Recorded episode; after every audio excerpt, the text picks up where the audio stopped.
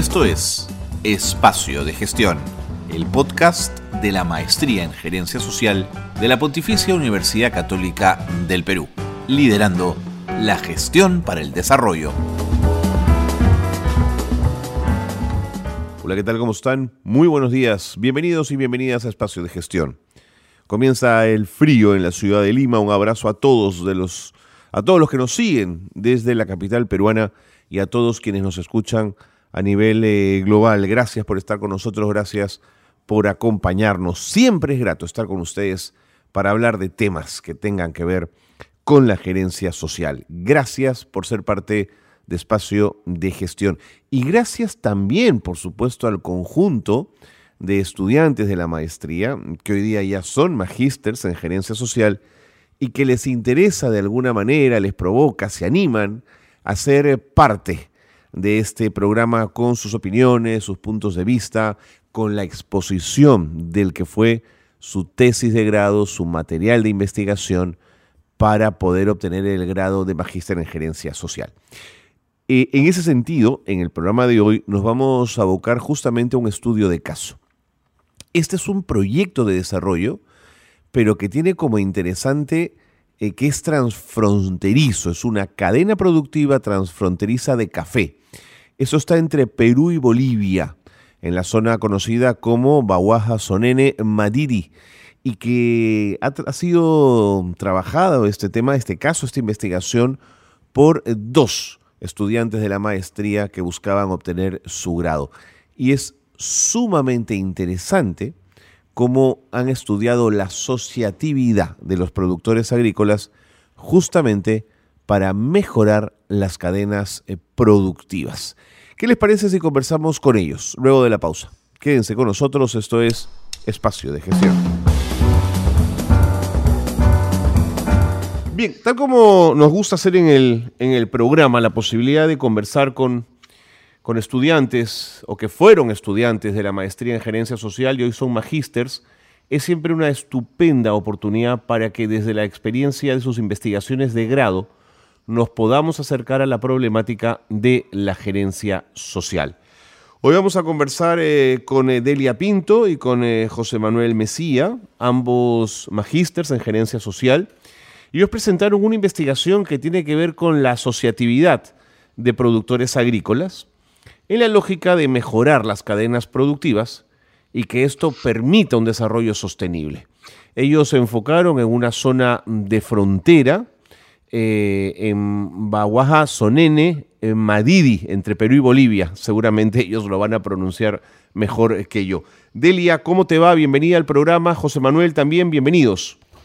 Muchas gracias, un gusto saludarte y igualmente uh, hacer presente a través de este medio mis más cordiales saludos a toda la, la audiencia, quienes están escuchando también esta, estos, estos programas y principalmente pues para mí es un honor volver a retomar y poder conversar sobre esta temática. José Manuel, bienvenido también.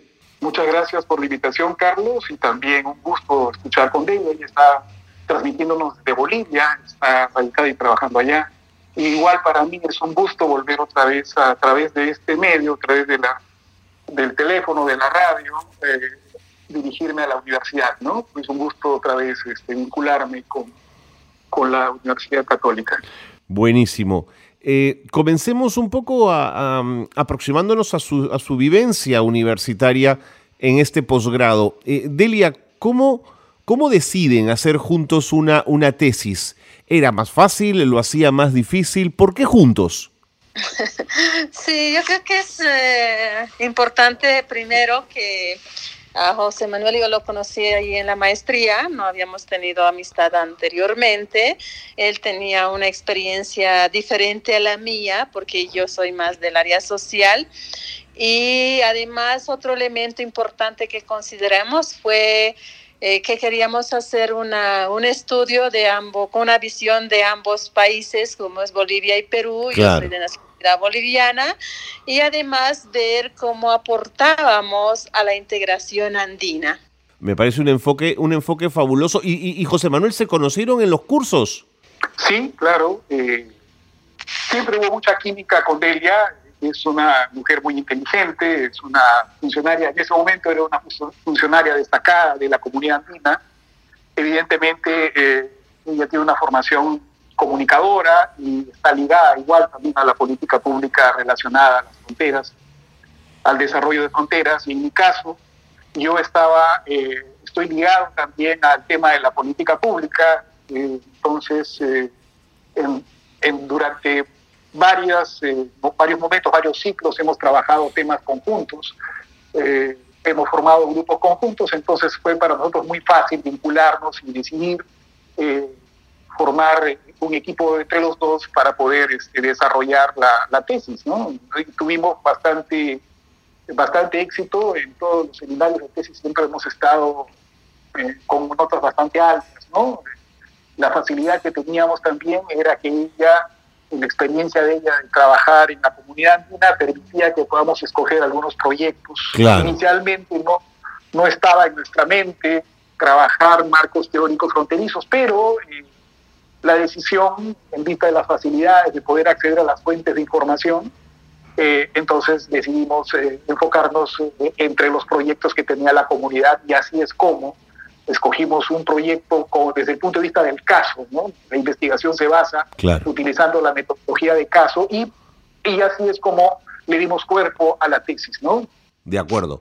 Si me lo permiten, entonces eh, vamos a ello, vamos a intentar desmenuzarla. Eh, eh, primero, Delia, ¿por qué eligen este proyecto de desarrollo de la cadena productiva transfronteriza de café en esta zona fronteriza del Perú con Bolivia? ¿Por qué era atractivo este proyecto?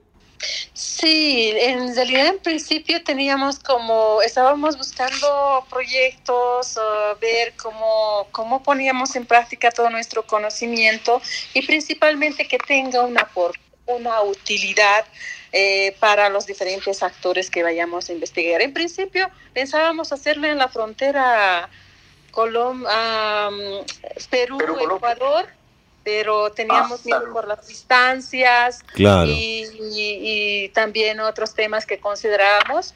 Y de pronto estaba yo en esa época apoyando un proyecto que se llamaba Impandes con financiamiento de la Unión Europea en el marco de la comunidad andina.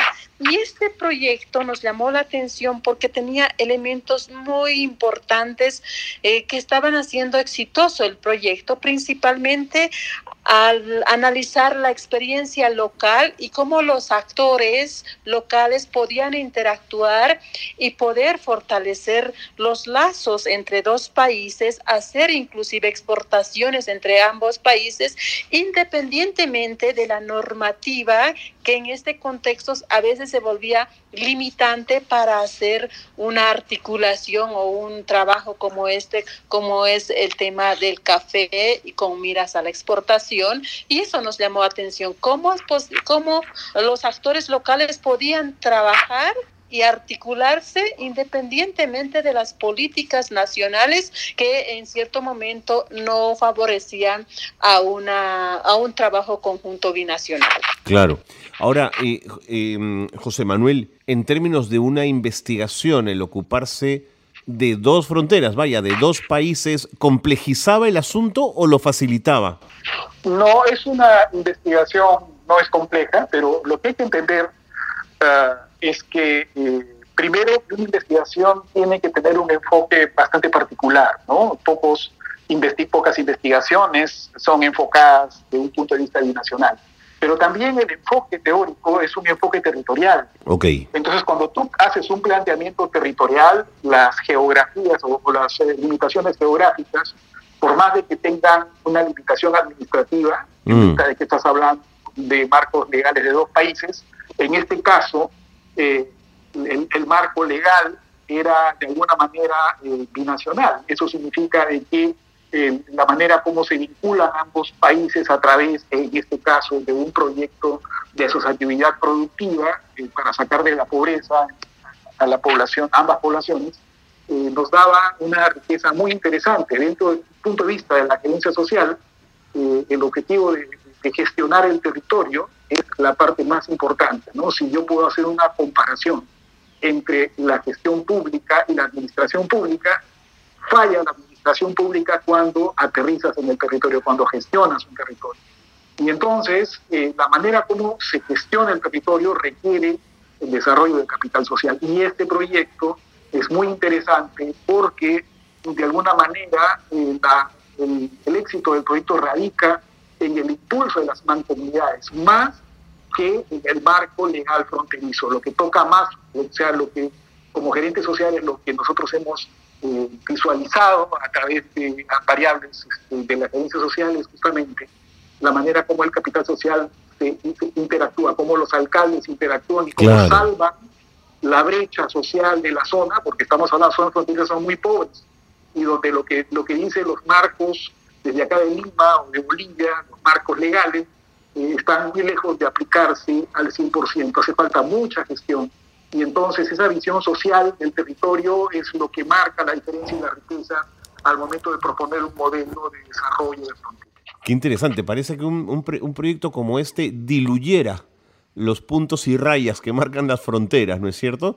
Que generara unas dinámicas que da la sensación quizás que es el mismo país. Claro, pero en la vida real es bastante diferente. las normas no se respetan al 100%, no se gestiona con las competencias necesarias. Entonces ahí lo que salva la gestión del proyecto es el amor, el trabajo, la interculturalidad de ambas naciones, una serie de factores sociales muy interesantes que pueden generar estas vinculaciones de la asociatividad y la interculturalidad. Y, bueno, lo que hace que tengamos un, un, caso interesante desde el punto de vista del desarrollo económico local, que es la, la, la especialidad tanto de ella como mía dentro de la gerencia social.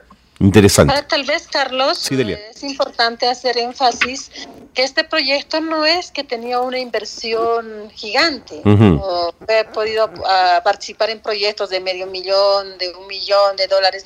Este proyecto costó, si no me equivoco, 100 mil dólares y, los aportes locales eh, aumentaron, digamos eso, pero había una apropiación de los actores locales, de identificar sus necesidades y de cómo de manera complementaria podían crecer y mejorar sus condiciones de vida, inclusive evitando abaratar sus costos a los intermediarios o ofertar sus productos de mala calidad y a los precios que pudiera poner un comerciante. Más bien ellos identificaron esas falencias, se pusieron a mejorar su producción, a coadyuvar entre ellos y luego ir directamente a la exportación. Y aquí juega un rol importante en el proyecto Secobasa, una cooperativa que ustedes lo conocen perfectamente en el Perú, que ha podido concatenar una, un tipo de empresa social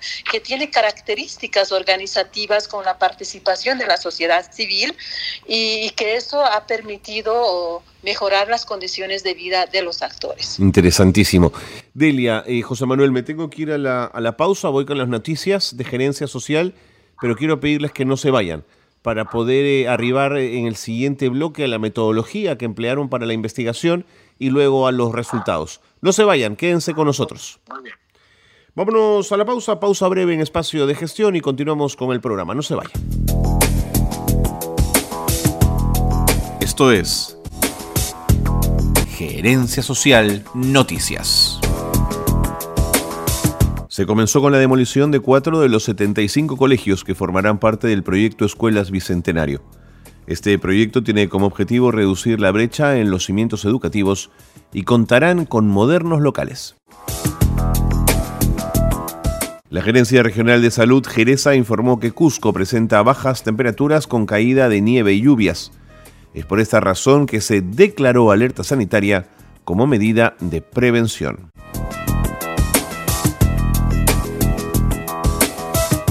Minedu comenzó a tomar medidas para erradicar el bullying en los colegios. Una de ellas es anteponer la atención emocional de los menores. Por otra parte, los docentes recibirán capacitaciones para poder reconocer y ejecutar medidas preventivas en caso de bullying. Hasta aquí las noticias de gerencia social que marcan la actualidad. Seguimos en espacio de gestión, qué bueno que se han quedado con nosotros. Nos acompaña Delia Pinto y José Manuel Mesía. ambos magísters en gerencia social, que trabajaron una investigación eh, muy interesante que, se centró en ver el caso de un proyecto de desarrollo de cadena productiva transfronteriza de café en una zona fronteriza peruano-boliviana. Y evaluaron en ese proyecto el rol de la asociatividad de los productores para la mejora de las cadenas productivas y el desarrollo sostenible. Eh, Delia, cuéntame, ¿cómo fue la metodología de trabajo? ¿Viajaron a la zona? Hicieron algunas entrevistas o por el contrario fue más un trabajo de gabinete, ver resultados económicos? ¿Cómo, cómo hicieron la, la parte de la investigación más de campo? Sí, tuvimos uh, diferentes uh, metodologías. Yo sí tuve la oportunidad de participar porque hacía seguimiento a este proyecto y podía uh, conocer de diferente, directamente. Es una zona sumamente aislada. Mm. Las condiciones camineras son bien dificultosas. Eh, es más, a mí me daba mucho miedo ir por esas carreteras. Es una sola vía, pero lo importante era interactuar con ellos. Habíamos usado también eh, entrevistas eh, con actores eh, identificados y habíamos usado también las encuestas, ¿no? Bastante para que nuestra muestra sea significativa y que de alguna manera nos permita tener resultados concretos en ese aspecto. Eh, la parte teórica, la parte más de escritorio lo hizo José, entonces le doy la palabra a él porque él es el que ha estado articulando, sistematizando toda la información y yo coordiné más el estudio de campo. Sí, bueno, eh, hicimos un binomio muy interesante porque Belia, en vista de que estaba gestionando el proyecto, entre varios proyectos, como ella ya lo explicó, hicimos una evaluación de varios proyectos en varias fronteras. Recuerdo que también evaluamos la frontera con Colombia, en fin. Pero este era un proyecto eh, bordeó los 130 mil dólares, ¿no es cierto? Pero ambos llegamos a la conclusión de que cuando uno utiliza una metodología del caso, no es la magnitud del proyecto, sino es el desarrollo de variables y la gestión misma del proyecto lo que puede demostrar la hipótesis principal de la investigación. Entonces, eh, ¿qué fue lo que planteamos? Cuatro variables son la clave en la gerencia social, que son las variables que hemos tenido, ¿no? Eh, la productividad y la manera como responde las preguntas para medir la productividad, la asociatividad productiva, la variable intercultural y la variable del desarrollo económico local, ¿no? que tiene que ver con el enfoque territorial y tiene que ver también con los alineamientos de, la, de, la, este, de los proyectos hacia las variables sociales. En fin, utilizamos esas cuatro este, variables. Sobre esas cuatro variables hicimos las preguntas y sobre esas preguntas planteamos cuáles serían los instrumentos para responder esas preguntas. Claro. Entonces, pues, escogimos una entrevista de campo, se hizo una, perdón, aparte de las entrevistas, ¿no? escogimos hacer una encuesta. Y esta encuesta se eh, desarrolló casi al 100% de, los, de, las zonas donde el, proyecto intervino. ¿no? Y eh, allí el equipo que tenía bajo su cargo, tanto en Secobasa como en la propia CAN y en el mismo proyecto, fueron los que facilitaron estas entrevistas es la parte más difícil del proyecto, bajar al campo, estamos hablando de que era, gente que ya trabajaba en la frontera, en la zona, perdón, boliviana, estamos hablando de que este es un proyecto muy interesante porque abarca dos zonas eh, realmente espectaculares, dos zonas naturales, dos reservas, en el Perú, el Maguaja Sonel y el Marín eh, boliviano, ¿no? Entonces el proyecto lo que buscaba era poder vincular ambos ecosistemas tan poderosos y podría en el futuro formarse una eh, marca binacional de café orgánico y eso abriría, abriría tremendas oportunidades de exportación. Entonces, vuelvo a repetirte, eh, no estamos desde el punto de vista de la producción, estamos hablando desde el punto de vista de la asociatividad productiva, o sea, cómo realmente se logran vincular ambas comunidades para este, desarrollar este proyecto y eh, bueno, hubieron resultados muy, muy interesantes en las variables escogidas, ¿no? Y eso fue lo que medimos. Bueno, las otras mediciones fueron estandarizar encuestas, se estandarizaron encuestas para los principales actores. Los actores eh, más importantes estaban, digamos, la Secretaría Técnica que la tenía bajo su cargo, entre comillas, Secretaría Técnica llamo yo, pero era un grupo técnico que llevaba adelante eh, el desarrollo del proyecto, que es Ecobasa, ¿no? Ecobasa, esta cooperativa peruana que está ahí en Puno, tiene siete, siete u ocho marcas de café internacionales, y entonces tenía una excelente experiencia para poder conducir el proyecto. Eh, los hermanos bolivianos estaban inscritos, o sea, viajaban hasta el Perú y se inscribían como socios de Secobasa. Eh, entonces había una, una, evidente relación de amistad, unos canales de familiaridad muy poderosos que la, la, interculturalidad lo demuestra, por eso es que el capital social del proyecto es muy poderoso y logró salvar una serie de, de circunstancias y le dieron el éxito, ¿no? Bueno, eso es lo que podría yo resumirte, hubieron encuestas, hubieron entrevistas, las entrevistas se hicieron vía telefónica y yo se las enviaba primero y luego eh, los entrevistaba y iban respondiendo y eso todo eso se sistematizó. De acuerdo. Entonces tuvimos, tuvimos respuestas de prácticamente la, el trabajo de campo, que fue casi un censo, porque llegamos al casi 80, 90%. Claro, claro, altísimo. ¿no? Sí, entonces este, no tuvimos jamás problemas de sesgos ni nada que se parezca en la parte en la parte de probabilidades, en la parte estadística. Y luego se sistematizó eh, las diferentes encuestas que se hicieron con las encuestas, perdón, con las entrevistas eh, y con otro tipo de alineamientos que hice de los instrumentos de gestión, de planificación de las mancomunidades y de, las, de los gobiernos regionales. Entonces se logró establecer las matrices para poder responder las preguntas de la investigación. De acuerdo. Me quedan pocos minutos. Eh, Delia, ¿podemos eh, enumerar las dos o tres conclusiones más importantes que arroja esta investigación? Sí, por supuesto que sí. Para nosotros uh, las conclusiones más importantes era enfocada principalmente a la promoción de las políticas que impulsan la, asociatividad productiva de, de, en este caso específico, y cómo mejora la calidad de vida. También teníamos uh, estos elementos que José manifestaba en el tema de productividad, por ejemplo, cómo un proyecto puede mejorar cuando uh, los actores locales se apropian de mm. eso.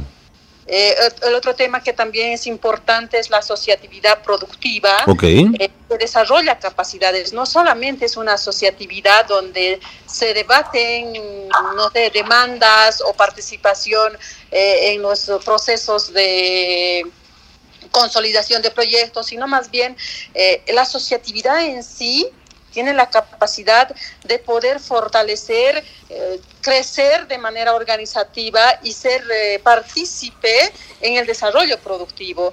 En el tema de la interculturalidad, de alguna manera también es importante que permite generar lazos colaborativos independientemente de las fronteras, generar solidaridad de que refuerza los procesos de asociatividad, que de alguna manera estos temas culturales más bien, en vez de ser obstáculos, por ser de nacionalidad o de, cierta identidad, sino más bien son complementarias y que de alguna manera en estas zonas son los países miembros, inclusive los países de ambos uh, sectores, que tienen que generar políticas mucho más concretas, aterrizadas, que respondan a las necesidades de ambos países. Y de la misma manera, otro aspecto importante, que gracias a Dios yo he tenido la oportunidad de trabajar en la comunidad andina, se establecen acuerdos a nivel de actores más bien políticos y no de actores locales, lo cual hay, eh, digamos, elementos muy importantes acordados a nivel de los sectores eh, ejecutivos,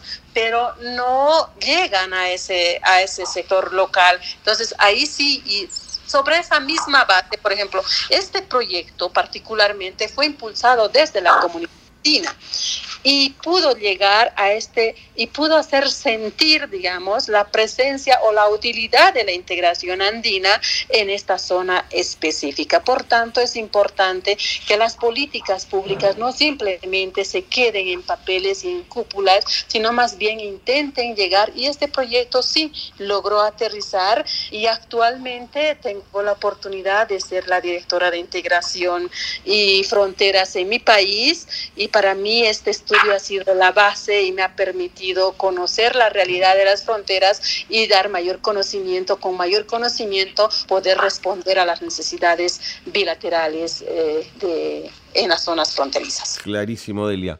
José Manuel, me quedan 30 segundos, una reflexión final. Bien, yo creo que Delia ha dicho cosas muy importantes. Yo lo que podría, digamos, hacer una reflexión final, yo también tengo ahorita, soy consultor del Ministerio de Relaciones Exteriores, tengo una consultoría importante que acabo de ganar para eh, ver la política nacional de desarrollo de fronteras. Coincidentemente tiene que ver mucho con el trabajo claro. conjuntamente. ¿no? Eh, en, el, en, la investigación también, al margen del, de las conclusiones, hay un modelo que hicimos con Delia, eh, un modelo aplicativo, o sea, la investigación no solamente se quiere demostrar lo importante de la sociedad productiva, sino también que plantea un modelo de desarrollo. Yo como recomendación creo que es un modelo muy interesante eh, y que debería los organismos relacionados al comercio, perdón, al desarrollo de fronteras mm. y al desarrollo tener como base la visión del desarrollo económico.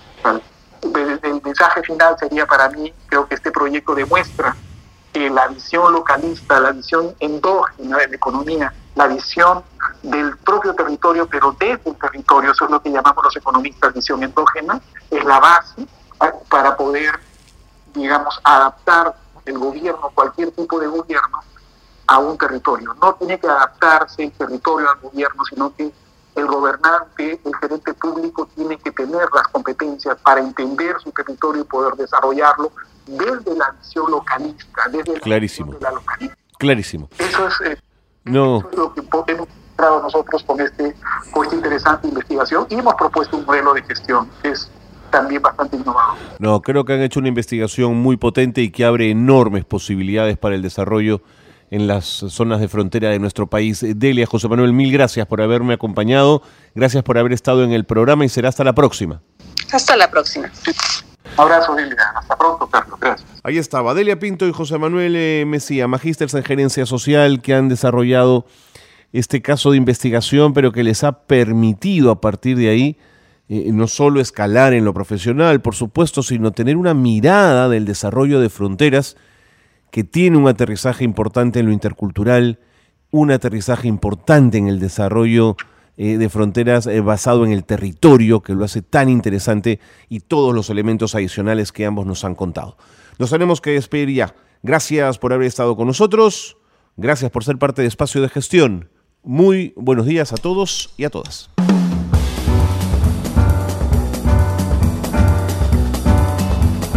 Hasta aquí una nueva edición de Espacio de Gestión, la gerencia social liderando la gestión para el desarrollo.